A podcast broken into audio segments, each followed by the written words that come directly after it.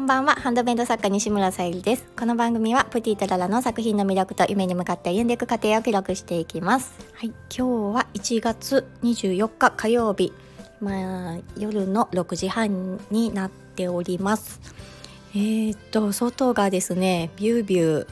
嵐のような風が吹いていてもう間もなく雪がね降ってきそうな雰囲気です。ちょっとね明日の外出は控えようと思っております。皆さんのね地域では結構雪がねあの降っているところもあるようなのでどうかお気をつけてください。はい今日は、えー、習慣にするまでの道のりということで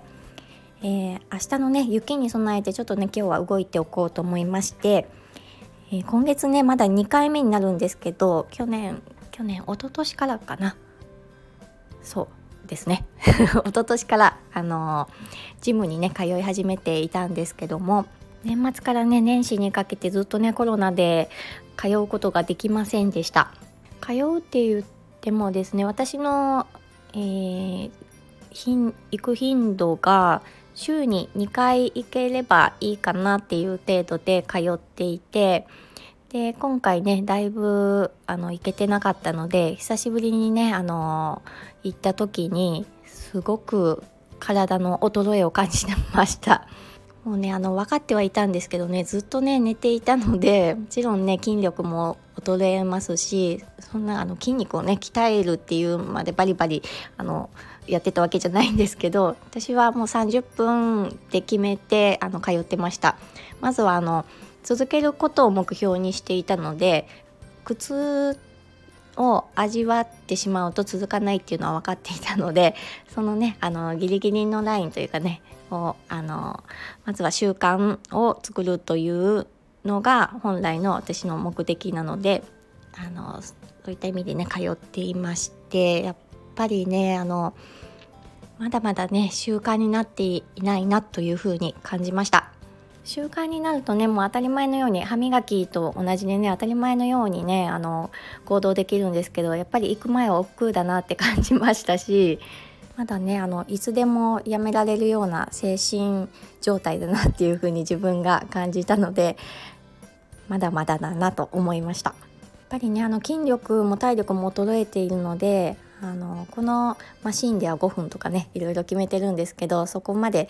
あの続かなかったりしてで、まあ、徐々にね戻していこうと思って、まあ、2回目で少しねあの戻ってきたかなっていう風に感じてます。でそうするとあの自分のね脳がねあの快感を覚えるのでまたねあの続けようっていう気になるのであの行ってよかったなっていう風に思います。ね、このスタイフをね毎日やっぱり投稿されている方とそうでないね私ではやっぱり全然習慣になってるかなってないかって違うと思いますし話す内容に関してはねあの自分の能力とかもあるので別としてぱりあの毎日続けているのと続けてない発信ってあの全然体のノリとか喋り方とかテンポも違うと思うので本。当にねあの習慣にするって大切だなっていう風に感じました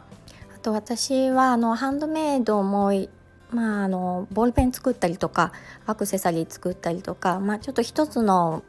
分野ではないのでそういったところでもねあの感じますちょっとアクセサリー作りから離れているとそのアクセサリー作りの店舗に乗るまでちょっとね時間を要したりするのでその辺もねあの感じたところではあります。やっぱりねあの一つのものをコツコツね続けられた方がクオリティも上がってねあの前に進むスピードも速くなるのかなっていうふうには思うんですけどもやっぱりねあのそういうわけにもあのいかないこともあるので一つ一つ自分にとってねあのこれをやるタイミングは朝がいいとかまあ、夜やった方がいいとかそういったのをねあの見つけながらちょっと私も生活習慣があの今年からねだいぶ変わるのでその見つけながらの、えー、習慣づくりをしております。今日はねあのちょっと読みたい本もあの読もうと思って、えスタバに行って本を読んできました。これもねやっぱりあのその場所に行って本を読むっていうので癖づけるといいかなっていうふうに思ったので行ってきました。お家だとね他のあのやるべきことが目についたりして進ま進まなかったりするのであえてねちょっと環境を変えて、えー、行ってきました。そしてね今日はねあのー、まあ、ずっと、うん、悩んでいたというか考えていたことなんですけど、まあ、プティートララのねあのブランドのイメージもあって、まあ、あの自分がね作りたいものを作っているわけなんですけど他にもねちょっとジャンジャンルが違うというか系統が違うって言ったらいいのかな、まあ、大人っぽいと可愛いの違いっていう感じかな。ちょっとうまく説明できないんですけどそれをねあのどうあの販売していくかっていうのを、まあ、ふつふつと考えていたことがあってでもうちょっとしたらねあのメルカリの方でまた違う形で出品しようかなと思って考えております